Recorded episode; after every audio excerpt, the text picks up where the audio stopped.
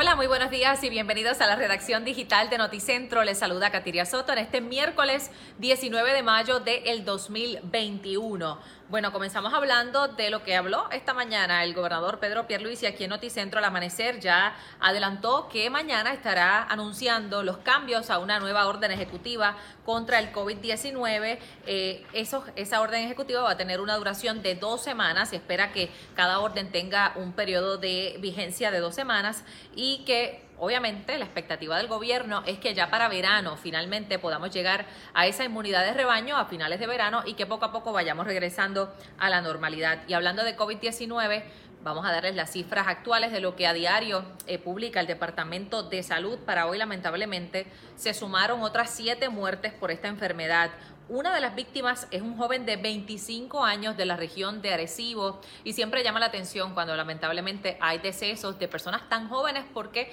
eh, ¿verdad? Lo que hemos hablado siempre es de que la enfermedad, los más vulnerables son aquellos mayores eh, de cierta edad eh, y pues en, en, el caso ¿no? de este paciente, de una de esas siete muertes, se trata de alguien de solo 25 años. En cuanto a los casos confirmados, son 23, 8 casos probables adicionales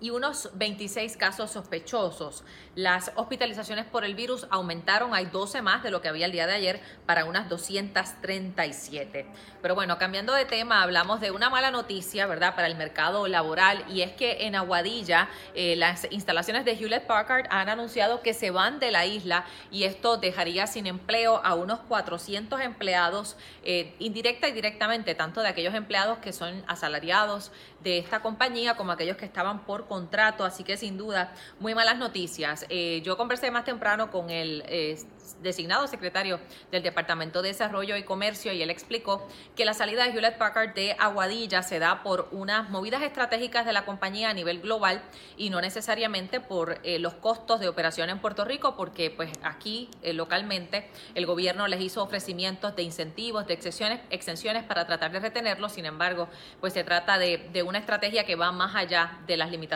¿verdad?, de operación que puedan tener aquí en la isla, así que ya veremos cuál puede ser el futuro de esos 400 empleados del área oeste que se quedan desempleados.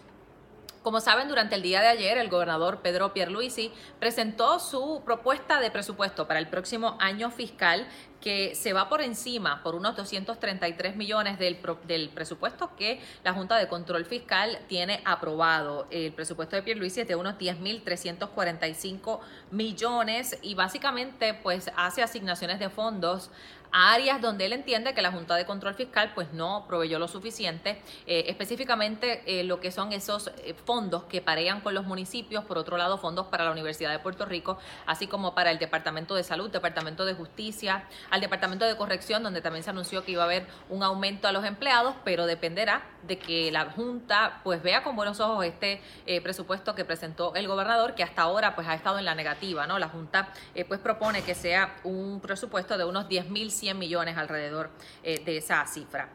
De otra parte, son 50 los camioneros que han estado manifestándose durante la mañana de hoy, esto en el expreso José de Diego, frente a la cárcel federal de Guaynabo, y están exigiendo el mejor pago en las tarifas. Ellos, como saben, vienen haciendo un reclamo de que desde el 2005 no se han revisado estas tarifas de acarreo de muchos, ¿verdad? De, todos estos camioneros que son los que mueven el país y la mercancía desde de punta a punta en el 100 por 35 de Puerto Rico, eh, se había ya planteado desde el parte de negociado de transportación un aumento de esas tarifas, sin embargo, eh, pues esto quedó estancado por una, un caso legal que se llevó hasta el Tribunal Apelativo, eh, cuestionando el procedimiento administrativo en el cual se llevó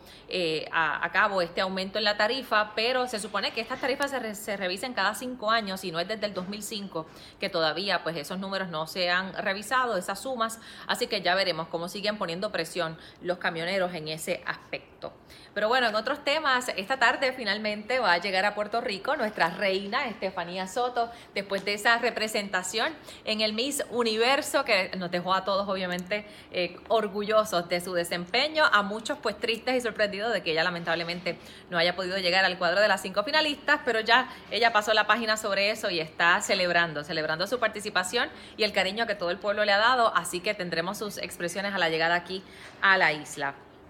Bueno, ustedes han escuchado mucho del tema este del Bitcoin, de esa moneda digital eh, que, ¿verdad?, existe en el mundo del Internet básicamente, eh, pues ha sufrido una caída, había estado aumentando el valor de esta moneda digital, eh, sin embargo, tuvo una caída de un 30% en su valor, esto luego de las advertencias de varias federaciones bancarias en China sobre estas criptomonedas, porque pues no las consideran como dinero real. a veces de verdad suena esto como un, un tema de, del, del totalmente futurista pero ante una economía y un mundo tan globalizado, pues no es eh, difícil imaginarse que eventualmente pues desaparezcan las monedas y todos paguemos de manera digital, pero hay un poco de lo que está pasando en el mundo con esta, esta propuesta de esa criptomoneda. En cuanto al tiempo, pues nos espera un día caluroso. Las máximas van a estar sobre los 90 grados, así que prepárese si usted tiene que pasar mucho tiempo hoy al aire libre. El récord de hoy es de unos 94 grados que se estableció en el 1989. Esperemos, eso es un récord en el que nadie sin duda quiere superar, porque pues representa muchísimo calor. A todos, muchas gracias por conectarse con nosotros. Ya saben que a las 11 de la mañana yo los espero con más informaciones en la edición de Noticentro y por supuesto a las 4 de la tarde en nuestra edición estelar. Que tengan un día. Guapa Podcast.